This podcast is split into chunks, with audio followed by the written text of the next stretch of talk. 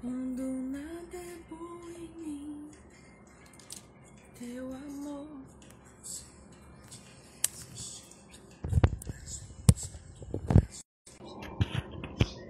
Ei, povo. Ai. Resolvi aparecer. Resolvi. Ai, eu queria ter aparecido ontem, mas não deu. Fiquei, fiquei meio preguiçosa, meio. Ah, eu sou um pouco desobediente para fazer live. Espírito Santo manda, eu, eu digo que não quero, eu sou meio enrolona pra fazer live. Mas eu quero conversar com você. Eu quero que você queira conversar comigo também.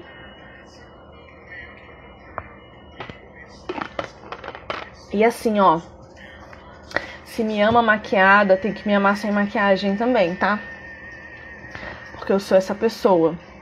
Aqui. É com essa aqui que meu marido acorda. Então. Me amem, tá? Bom, o que, que eu quero conversar hoje com vocês? Fiz um post ontem falando sobre nós muitas vezes não nos sentirmos dignos de sermos amados por Deus. O áudio tá bom? Fala pra mim. É...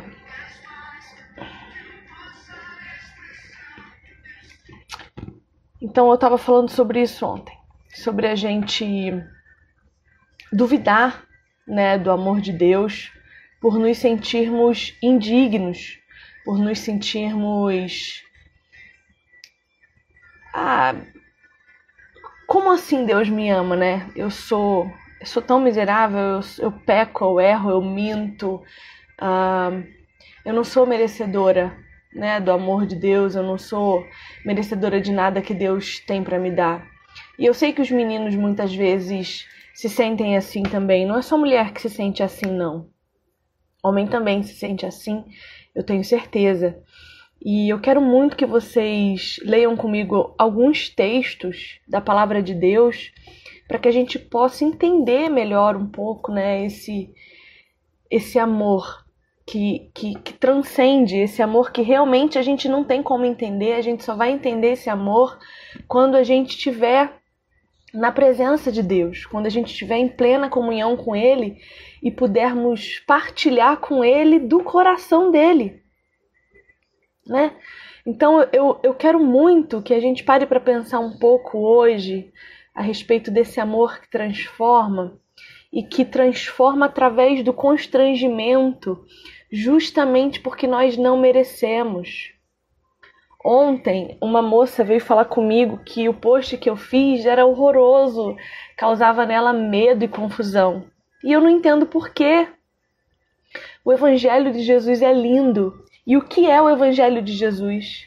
Apresentar para nós a lei, e a lei ela, ela ressalta em nós a nossa incapacidade de cumpri-la, ressalta em nós a nossa incompetência em não pecar, ressalta a nossa natureza adâmica, mas principalmente ela existe para ressaltar em nós a nossa necessidade do Salvador.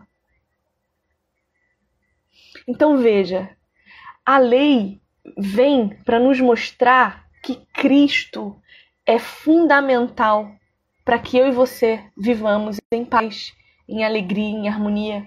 Porque hoje, tendo consciência da minha miséria, eu sou muito mais feliz do que antes, quando eu cria que todas as coisas dependiam da força do meu braço quando eu cria que eu podia resolver as coisas e eu não conseguia e eu fracassava, porque eu não sou capaz e nem você.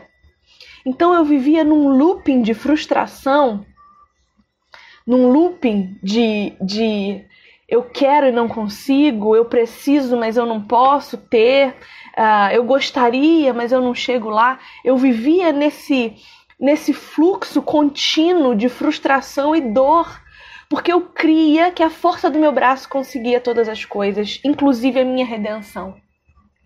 E isso só me afastava de Deus. Porque quando eu acho, quando eu acredito que eu sou autossuficiente, que eu sou retroalimentada por mim mesma, eu não olho para Deus. Eu não olho para ele, eu não penso em Jesus, eu não preciso dele, não é assim? Então, quando eu ressalto a você a sua miserabilidade enquanto carne, ok? Porque enquanto carne nós estamos suscetíveis à influência do pecado, à influência do, do mal, nós estamos suscetíveis aos nossos próprios desejos e, sen e sentimentos. Quando eu trago isso à tona para você, é para te mostrar como você é amada. É para te mostrar que, mesmo tendo essa condição humana caída e deturpada muitas vezes, você mesmo assim mereceu, por ser criada em Deus, por ser criada por Ele, por ser criatura dele, que Ele enviasse o filho dele aqui. Porque em estado de carne, como estamos hoje, a gente só merece o inferno. Mas em estado de espírito, quando Cristo habita em nós, nós merecemos a eternidade, entende? Então, quando eu permito que o Senhor Jesus entre, eu, eu autorizo que o Espírito Santo tire de mim aquilo que me afasta de Deus. Então, perceba, você é muito amada. Porque antes mesmo de você nascer e Deus já sabendo tudo que você ia fazer, ele enviou Jesus para você ter para onde olhar. Ele enviou Jesus para que você pudesse olhar lá na cruz e falar: Uau! Que Deus maravilhoso! Uau! Que Deus lindo! Que me amou primeiro! Que me amou sabendo que eu o rejeitaria me amou sabendo que eu negaria, eu neguei Jesus por 30 anos da minha vida. 30 anos rejeitando o amor dele. E no momento em que eu olhei para ele, que eu fixei os meus olhos na cruz, ele estava ali. Ele não virou as costas para mim, ele não me abandonou, ele não falou assim: "Ah, essa menina é uma insuportável, cansei já dela". Não, ele estava ali, com o mesmo sangue derramado, para me lavar, para me limpar, para me purificar, certo? E eu quero mostrar para você nas escrituras, eu fico muito feliz pensando nisso, gente, porque eu não sou ninguém.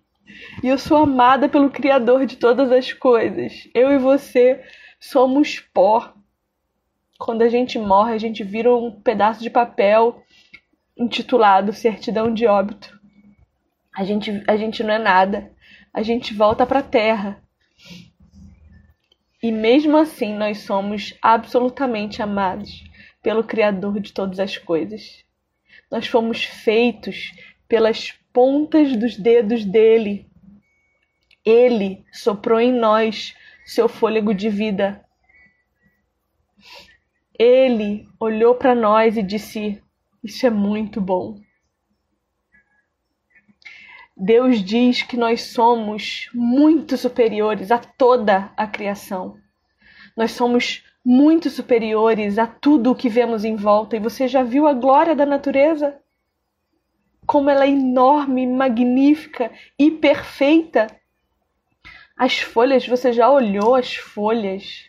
Os raminhos dentro delas, as veinhas. Se Deus criou as folhas com esse cuidado, com esse amor, imagina eu e você. Nós somos seres tão complexos que a ciência só entende 10% do nosso cérebro. Porque é só uma massa cinzenta. Sabe, Deus nos criou de um jeito magnífico. E você precisa se enxergar nesse lugar. Você precisa entender que os seus traumas não definem você. Você precisa entender que aquilo que você passou por causa do pecado que há no mundo não foi contra você. Foi contra o próprio Deus que te criou. E é Ele que fará justiça a teu respeito. As coisas que fizeram contra ti na tua infância, na tua adolescência, Talvez os abusos que você sofreu, as violências que você sofreu, não são culpa sua, não são responsabilidade sua. O pecado jaz no mundo. João diz que Satanás é o príncipe do mundo. Então o pecado não é contra você, é uma rebelião de Satanás contra o próprio Deus. Não é culpa sua, meu amor. Perdoe-se, porque você é muito amado. É tua responsabilidade lidar com isso para conseguir caminhar, para conseguir viver na plenitude do amor de Deus. Então hoje eu quero que você entenda e veja como o amor de Deus é enorme por você. E eu quero começar lendo o texto mais famoso da Escritura, que é João 3,16. E eu quero refletir sobre isso com você, porque eu tenho a impressão de que existem alguns textos na Bíblia que a gente está tão acostumado a repetir, repetir, repetir, repetir, e eles perdem o sentido, eles perdem a, a, a verdade que eles vêm nos dizer. Então, eu quero pensar um pouco a respeito desse texto com você. Porque Deus tanto amou o mundo que deu o seu Filho único para que todo o que nele crer não pereça, mas tenha a vida eterna. A primeira coisa que eu quero pensar com você é que assim, é, a Bíblia mostra para nós um silêncio de Deus de mais de 430 anos. O último versículo de Malaquias e o primeiro de Mateus têm uma distância de mais de 430 anos, um período de abandono mesmo, em que as pessoas ficaram ali abandonadas, é, num silêncio de Deus, certo? E eu creio que talvez hoje você possa estar vivendo esse silêncio, em que você ora, pede por respostas, pede, para Deus falar com você, pede para Deus estar com você e Ele não te responde. Mas esse silêncio, ele é importante, porque às vezes o nosso pecado está gritando tanto dentro de nós a nossa ansiedade, a nossa angústia estão fazendo tanto barulho dentro de nós que, mesmo se Deus falar conosco, nós não vamos ouvir. Porque você quer um sim e às vezes a resposta de Deus é um não. E você vai ignorar se você não silenciar, se você não retroceder, se você não frear os teus impulsos. Então veja, havia um silêncio as pessoas estavam em pecados, em delitos, abandonaram a Deus, abandonaram todas as coisas e Deus rompeu conosco. Ele rompeu, ele nos abandonou aos nossos desejos, ele nos abandonou aos nossos pecados, ele nos abandonou, ele rompeu. E a Bíblia volta a se comunicar, Deus volta a se comunicar para enviar o Messias.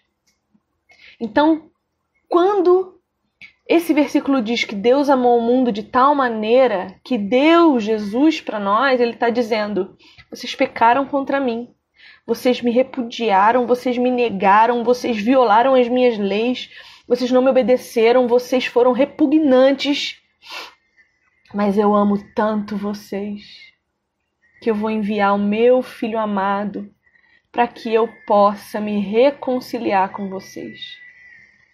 Eu vou mandar o meu filho, o, o, o um comigo, o meu unigênito, aquele que estava comigo desde antes da fundação do mundo, aquele em quem eu me inspirei para criar vocês a imagem e semelhança dele. Eu vou mandar ele aí, para que vocês olhem para ele e vejam quão miserável vocês são sem mim.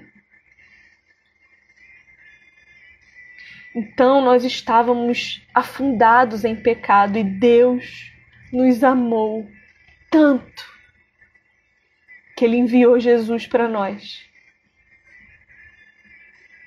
Para que nós pudéssemos crer que Cristo é Filho de Deus e é o próprio Deus e é o nosso Salvador. E o que, que nós fizemos com Ele? nós o rejeitamos.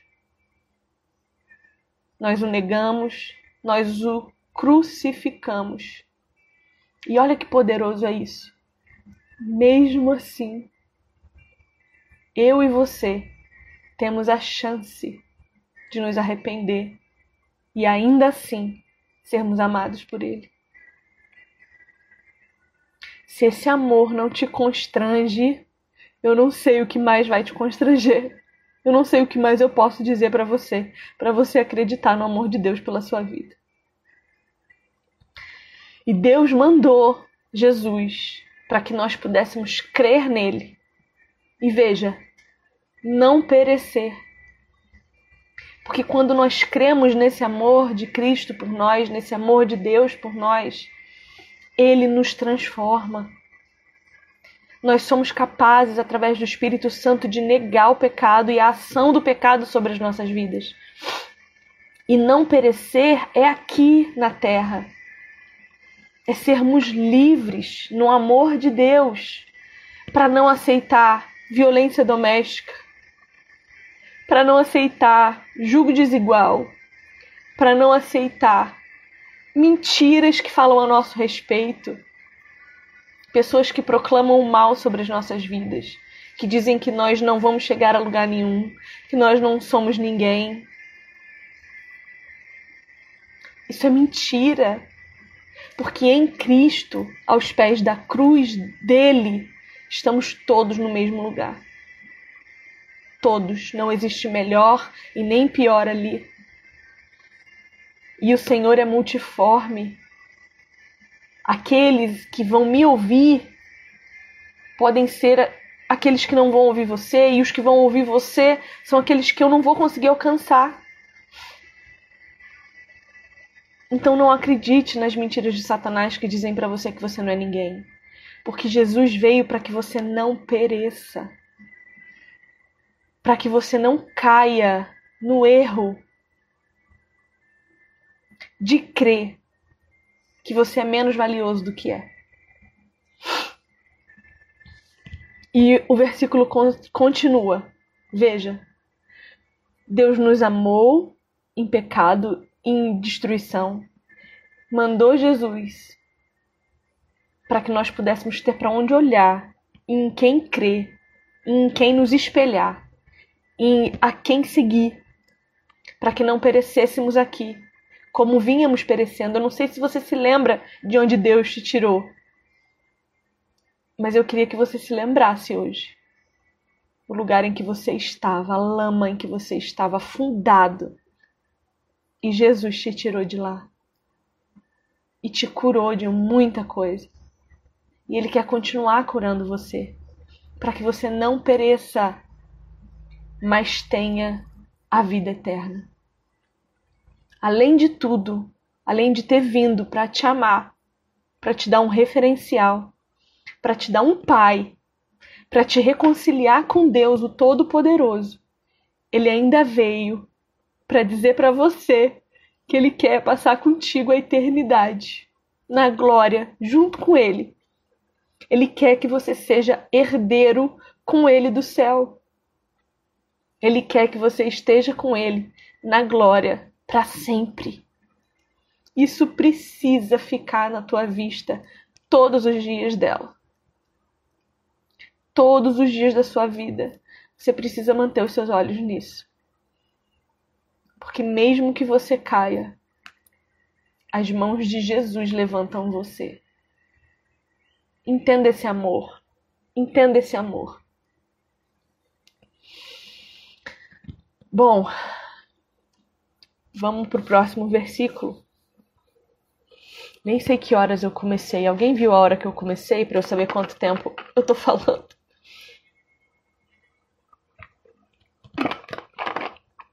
Segunda Coríntios, capítulo 8, o versículo 9.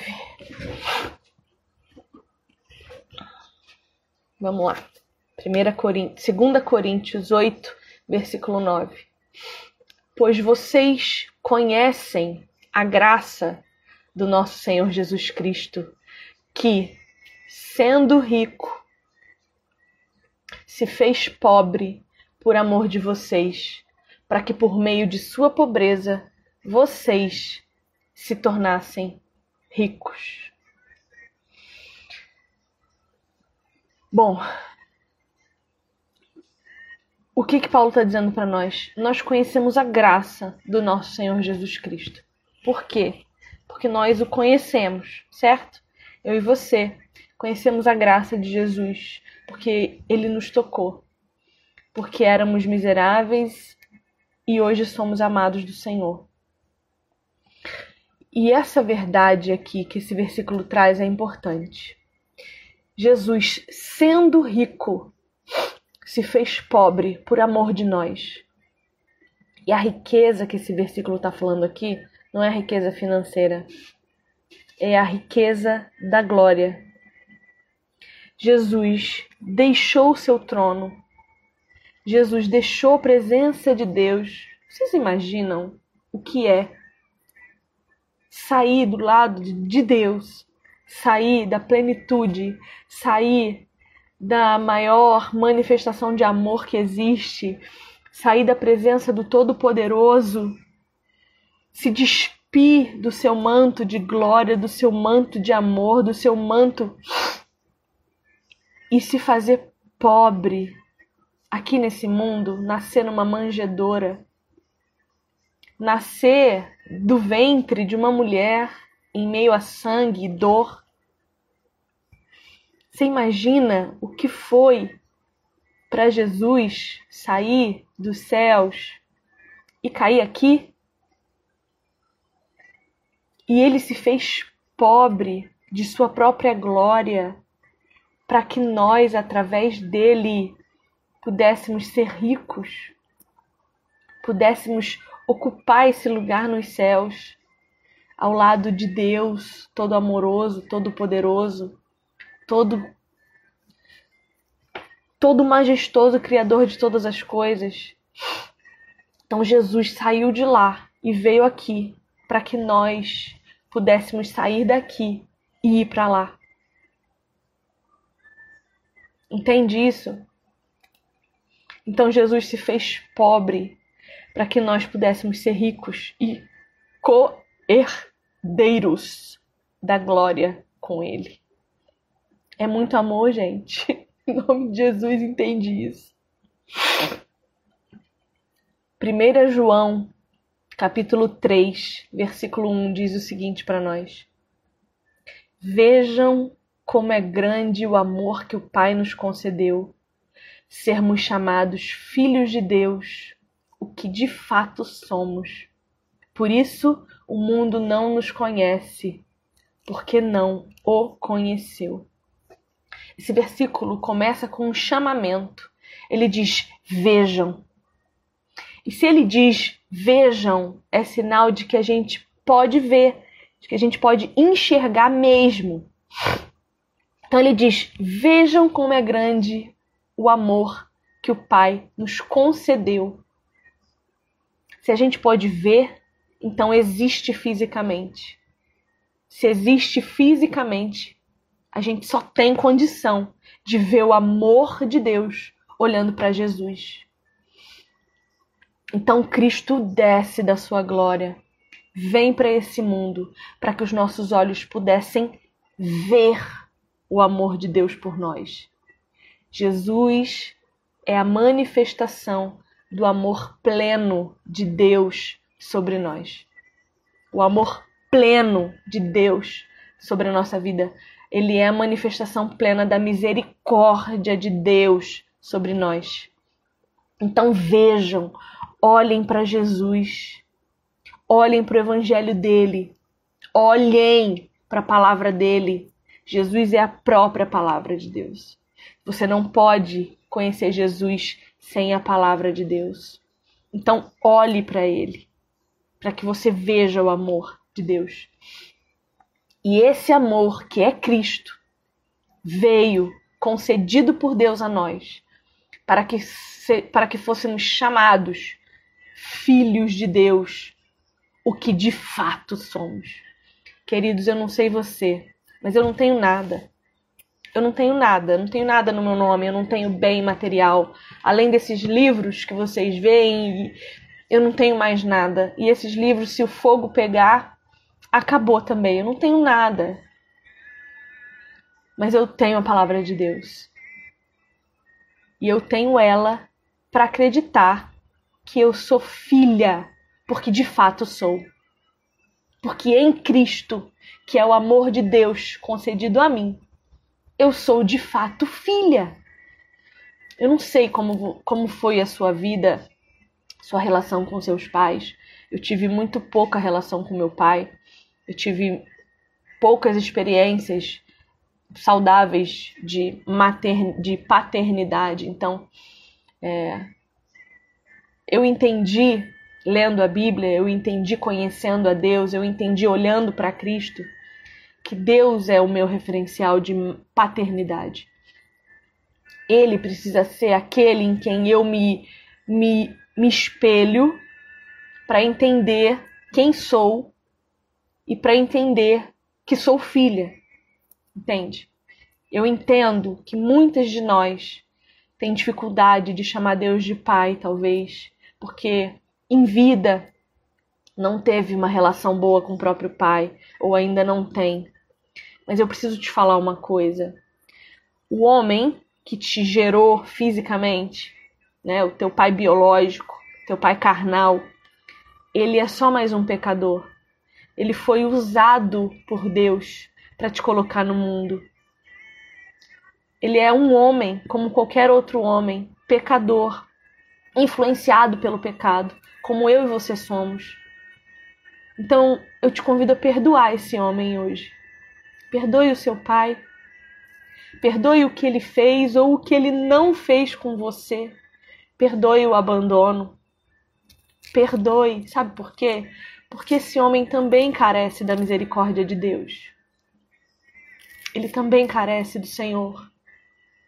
Um dos meus maiores arrependimentos na vida, e é um arrependimento que eu não tenho como resolver mais, é ter me convertido tarde demais para falar de Jesus para o meu pai biológico.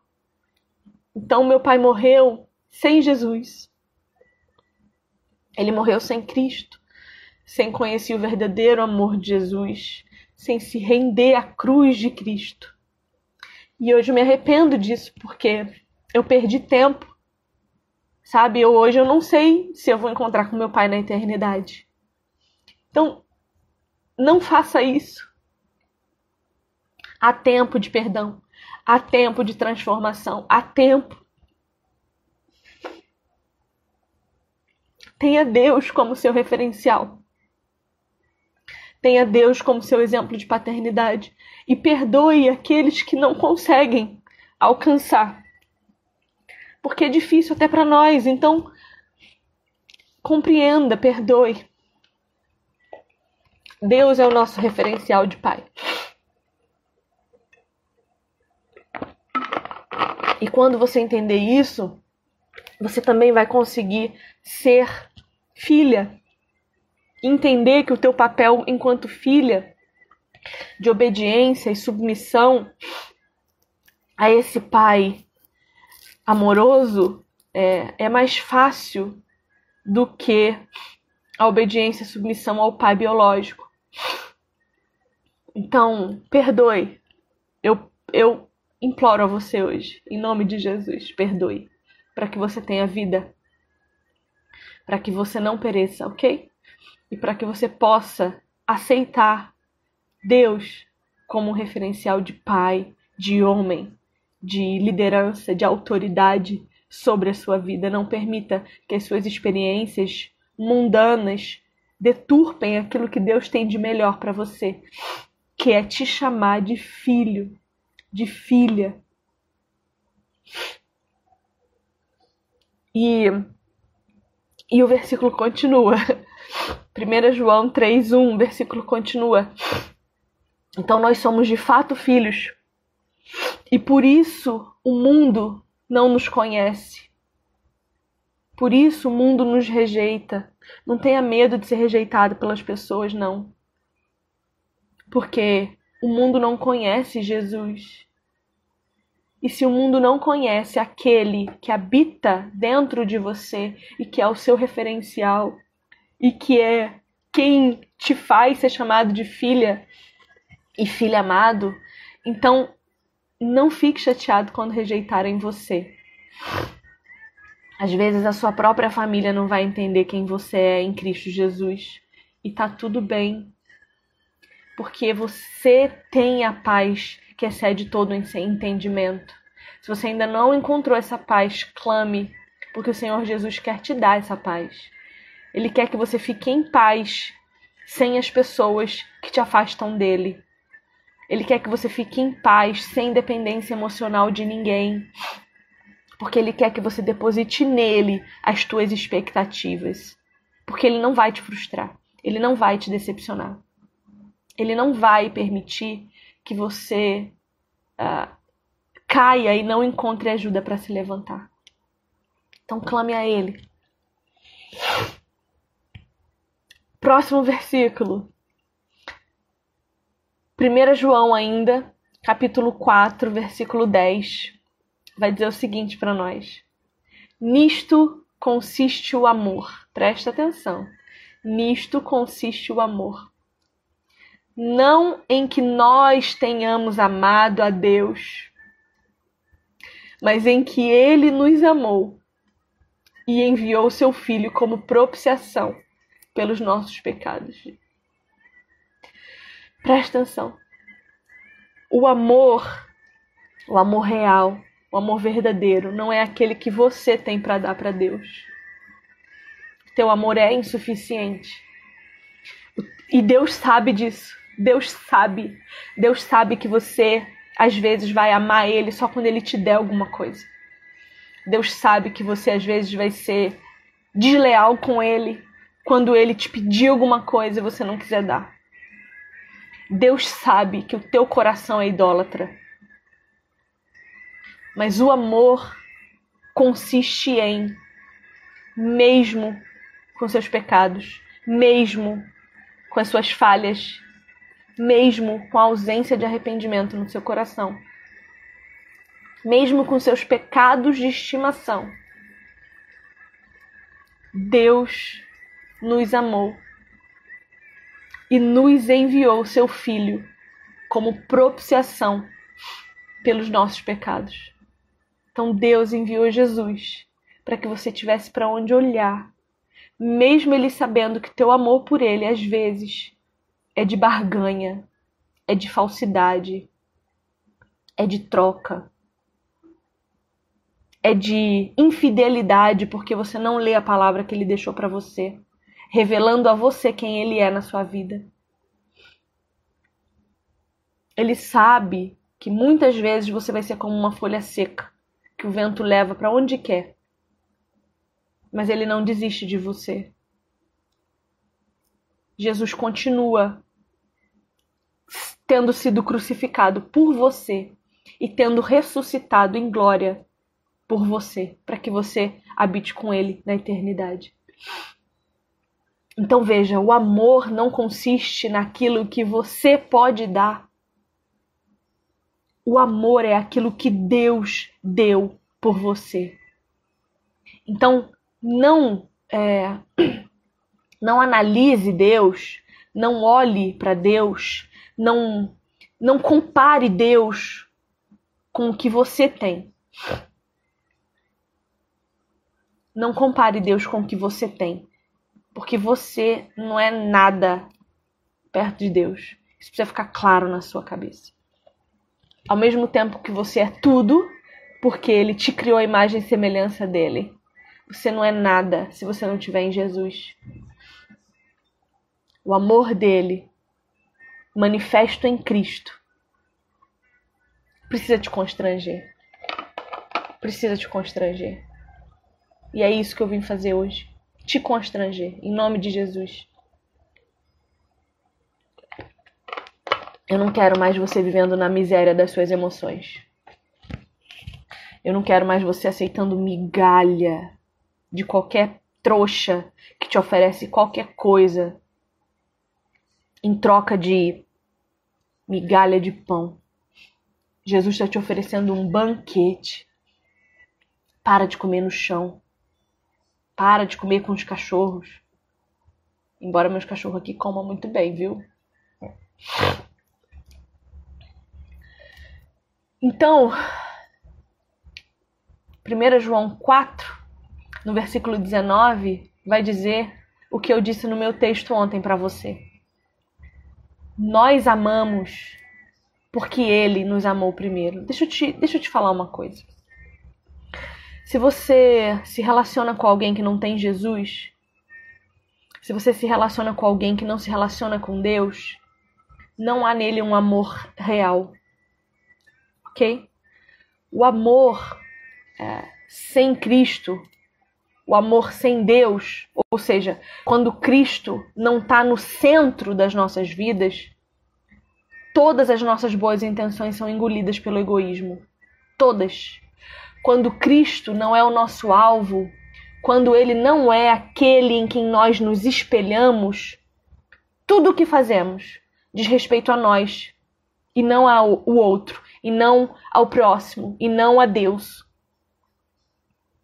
Então não existe um amor que venha de nós que possa fazer bem a outra pessoa. Não existe. O nosso amor é a nós mesmos, ao nosso ego, aos nossos ídolos. Agora, quando eu decido me despir de mim e amar com o amor que vem de Deus, amar com o amor que constrange, com o amor que me, me leva ao arrependimento, com o amor que esmaga o meu orgulho, que esmaga a minha, a minha autorreverência, aí sim eu sou capaz de amar alguém de maneira saudável, porque eu não vou exigir dele nada que eu não possa dar. Eu não vou cobrar dele nada que nem eu mesma sou capaz de dar.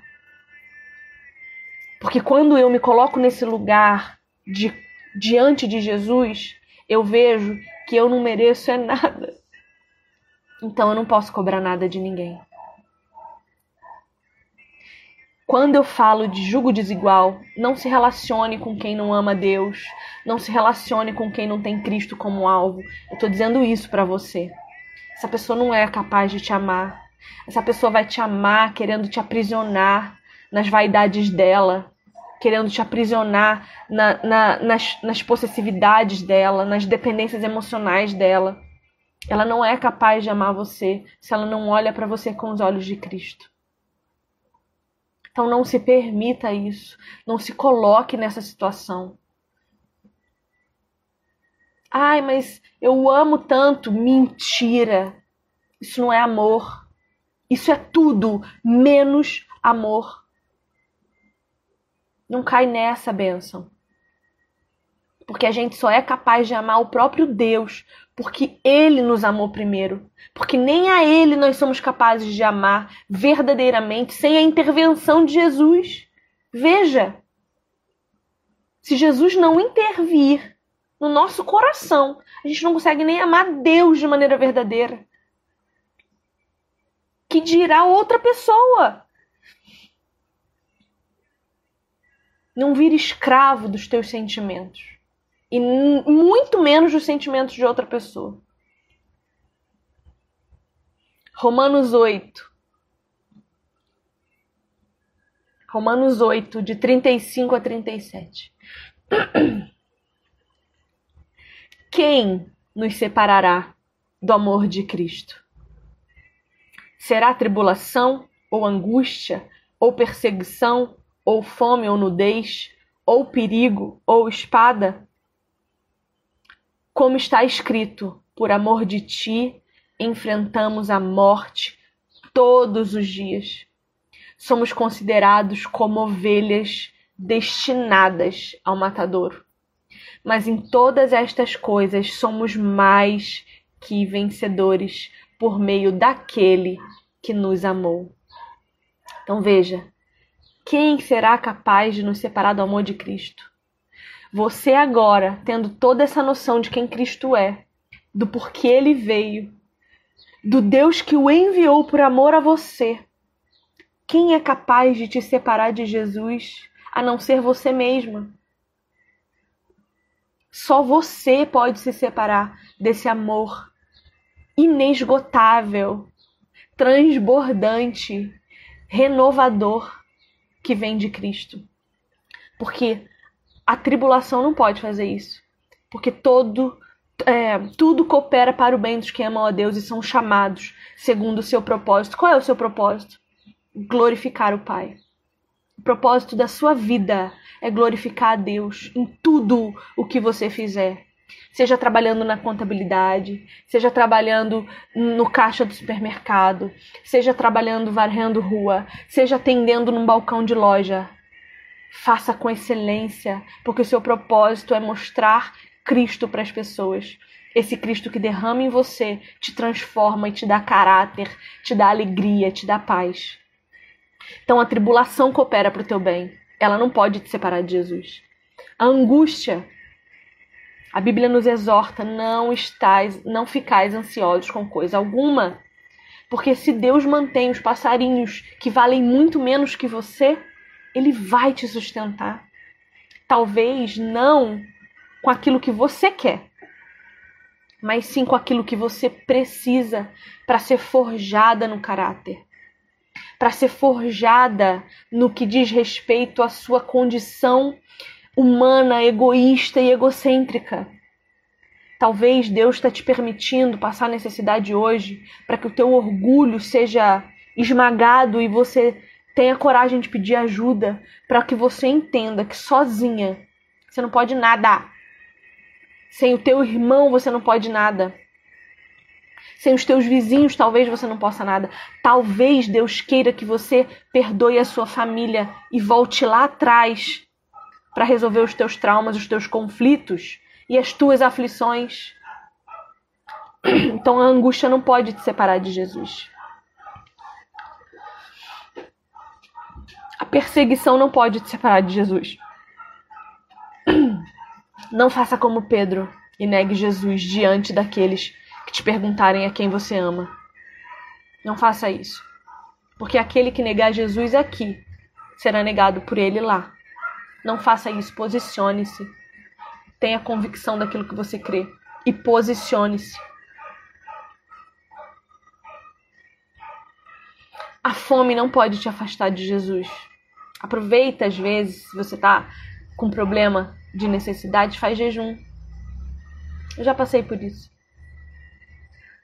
Eu já passei por isso sabendo que Deus estava me colocando numa circunstância difícil para tratar o meu caráter com relação a dinheiro, com relação ao meu casamento, para saber se o meu casamento ia suportar uma dificuldade financeira, para saber se eu ia me voltar contra o meu marido caso ele por por por não ter condições tivesse que deixar faltar alguma coisa na minha casa.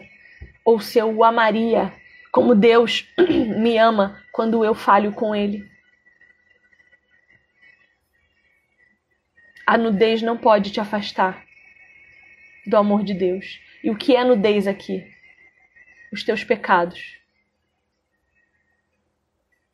Aquilo que você faz e que você se arrepende não pode virar remorso. Porque se vira remorso, você faz como Judas e se enforca. O que você fez tem que gerar arrependimento, contrição, para que recaia sobre você o perdão de Deus. Então a tua nudez, a nudez do teu caráter, a nudez da tua miséria, não pode te fazer, te fazer sentir vergonha de Deus, mas sim te levar a contrição, ao joelho dobrado, ao pedido de perdão, para que você saiba que você é amada. Não deixe de pedir perdão a Deus por medo, por vergonha. Deus espera isso de você. O perigo e a espada não podem te afastar de Jesus. Não tenha medo de quem você é diante dele. A morte, queridos, não pode ser um medo para você. Não pode. Tenho visto cristãos desesperados, desesperados por causa da iminência da morte, por causa da ameaça da morte, da doença. Isso não pode acontecer com a gente, não. Se a gente sabe que essa vida aqui só, só existe para um propósito, que é glorificar a Deus, para que o nome de Jesus seja conhecido entre as nações. Como que diante da morte, ou seja, diante da libertação desse corpo físico, diante da, da, da nossa entrada na eternidade, para ficar com Jesus, para morar com Ele na morada que Ele mesmo preparou para nós, como que a gente se desespera? Como? Como?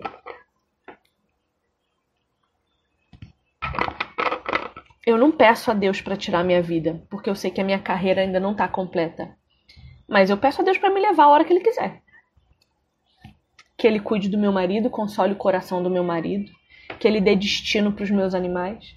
E se Ele quiser me levar agora aqui arrebatada, eu vou feliz, sabendo que não, não haverá mais lágrima, nem dor, nem sofrimento. Nada, nada, nada, nada, nada. Então, não tenha medo da morte, queridos. Não tenha. Porque a morte, para nós, cristãos, que cremos na eternidade com Ele, é liberdade. Liberdade. Certo? Então, vamos voltar para o texto aqui. Por amor a Jesus, nós enfrentamos a morte todos os dias somos considerados como ovelhas destinadas ao matadouro. Nós encaramos a morte de duas maneiras. Duas, ok? Primeiro, a morte de nós mesmos. Eu, eu preciso matar a velha Viviane todos os dias. Gente, eu não tô aqui em condição melhor nenhuma que você. Talvez um pouco mais preparada, porque eu tenho uma vida de leitura bíblica e de oração sistemática e constante. Não há um dia em que eu não leia a palavra de Deus, em que eu não fale com o meu pai. Não há um dia. Então talvez eu hoje esteja aqui ensinando você porque eu me coloquei nessa condição de não aceitar viver uma vida longe da palavra do meu pai e da comunhão com ele. Mas se você quiser, amanhã pode ser você.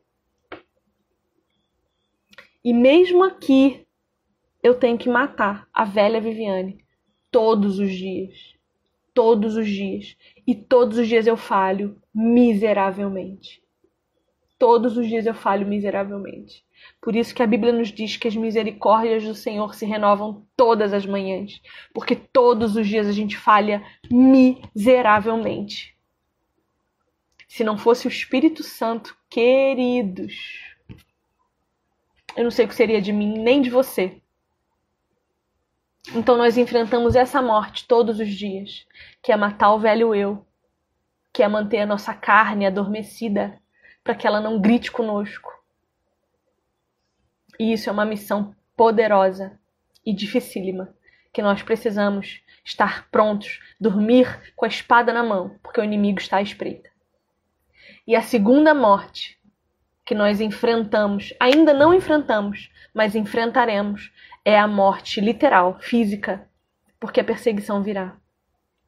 Então nós precisamos conhecer a palavra de Deus para saber o que está vindo por aí e para estarmos prontos para morrer por amor a Jesus. Eu peço a Deus para não permitir que eu negue nunca na minha vida. Porque se um dia eu negar Jesus, minha vida não valeu de nada. De nada. Mas em tudo isso, nós somos mais que vencedores por meio daquele que nos amou, Jesus Cristo. Nós já vencemos em glória com Ele. Eu, eu já venci. Você também? Você crê? Você crê? Você crê? Ai, meu Deus. Deixa eu ver o próximo versículo. Jesus, eu não sei se você lembra, mas Jesus disse para nós na palavra dele que nós somos amigos dele, né?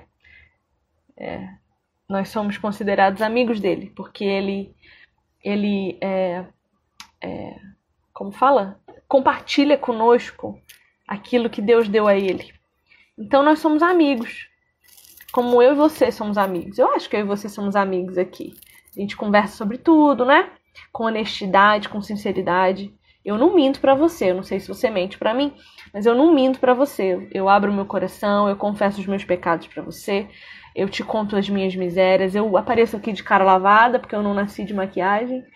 E eu acho que se você me ama assim, quando você me vê maquiado, você vai me amar muito mais. Então, eu sou franca com você. E, e João vai dizer para nós, no capítulo 15 e versículo 13, que ninguém tem maior amor do que aquele que dá a vida pelos seus amigos. Então, não tire de vista que Jesus tem um maior amor porque ele deu a vida por nós. E comece a se perguntar se você é amigo de Jesus o suficiente para ter um amor tão grande por ele que você seja capaz de entregar sua vida. E eu não estou falando de uma espada degolando você, ok? Eu estou falando de você permitir que Jesus entre no seu coração e vasculhe mesmo. E tire de você o seu pecado de estimação, e tire de você a vergonha de confessar a quem você magoou, e tire de você a incapacidade de mudar o seu comportamento, porque é uma sequência, né? Você se arrepende, você confessa e muda. Então, se não está havendo mudança no seu comportamento, alguma dessas outras coisas ficarão para trás. Ou você não verdadeiramente se arrependeu, ou você não confessou o seu pecado. E confessar a Deus não é suficiente se você causou prejuízos a alguém. Se você traiu o seu marido, você causa prejuízos a ele, ele precisa saber o que você fez. Se você traiu os seus filhos, se você mentiu para eles, confessar só para Deus não vai desfazer o prejuízo que você causou.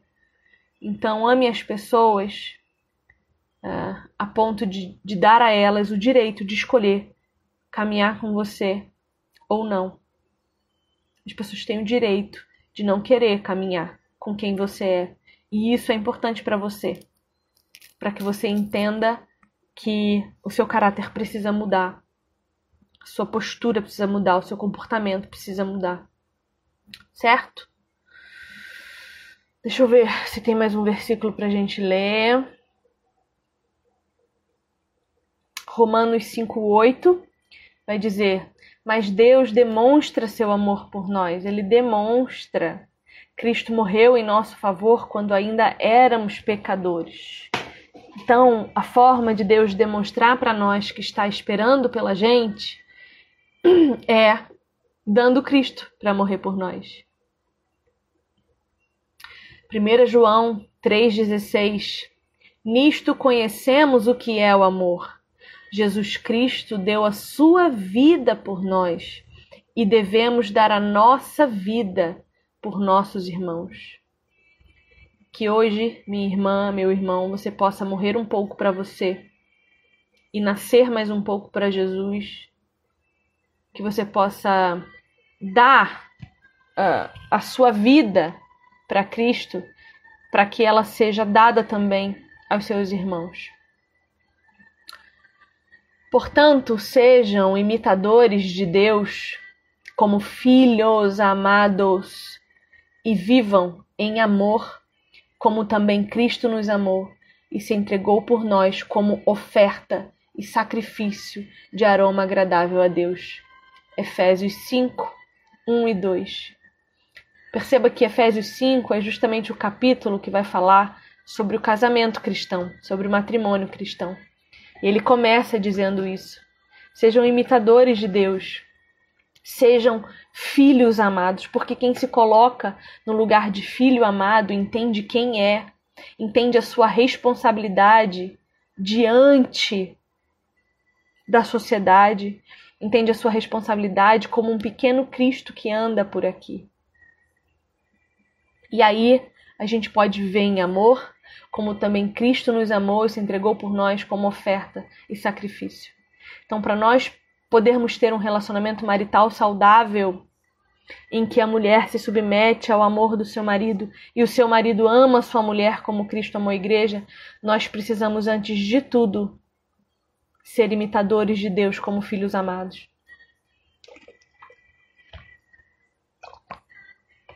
Precisamos primeiro ter Cristo como alvo. Do contrário, nós vamos fracassar de uma maneira traumática, de uma maneira cruel, de uma maneira que pode te levar para um lugar sem volta, entende? Então procure relacionar-se com quem ame a Deus mais do que ama você.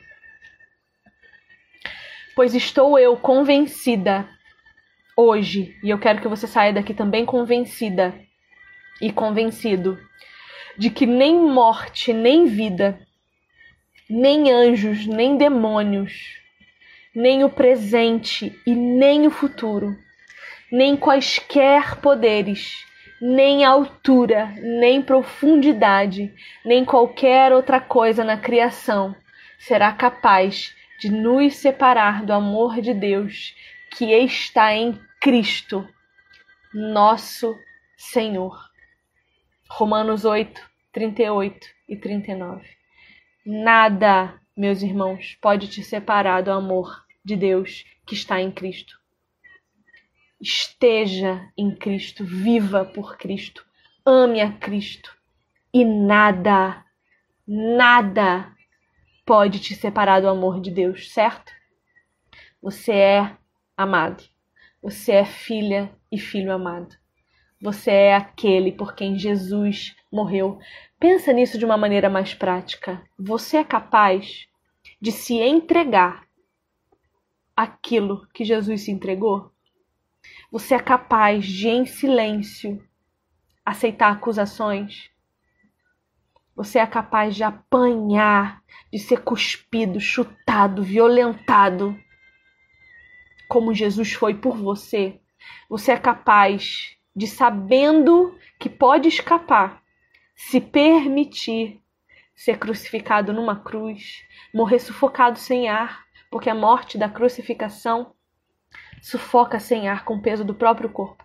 Os braços ficam para cima para que o peso do seu próprio corpo comprima o seu pulmão e te mate sem ar. Por isso que a Bíblia diz que no último suspiro Jesus entregou a sua vida por nós.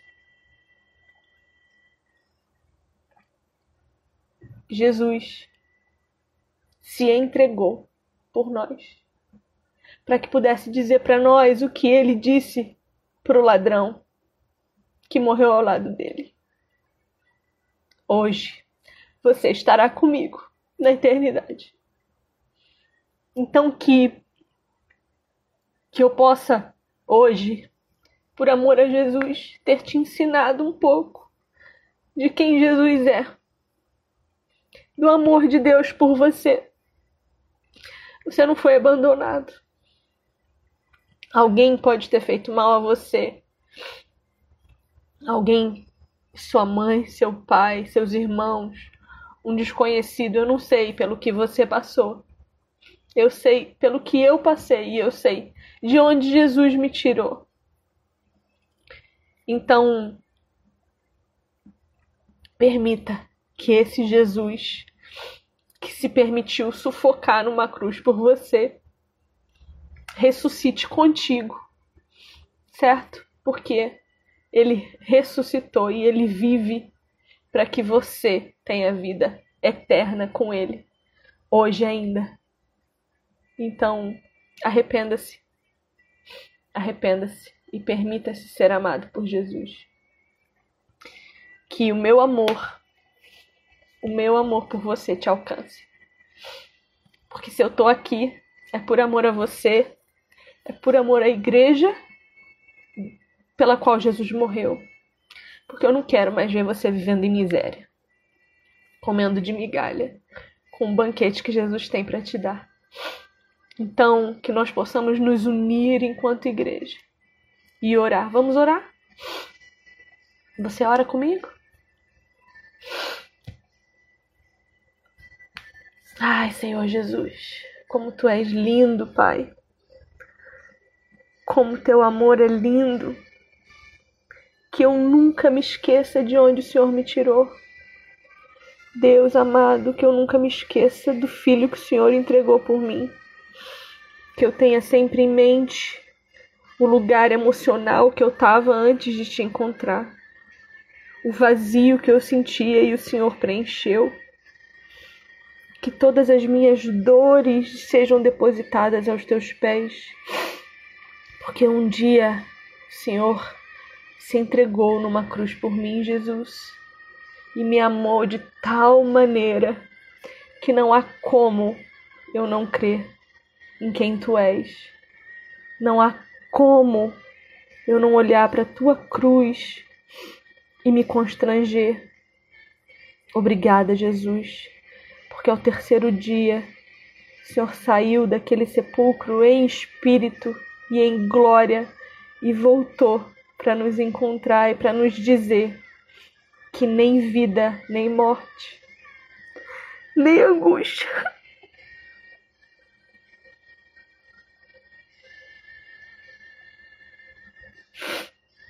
Nada pode me separar de ti.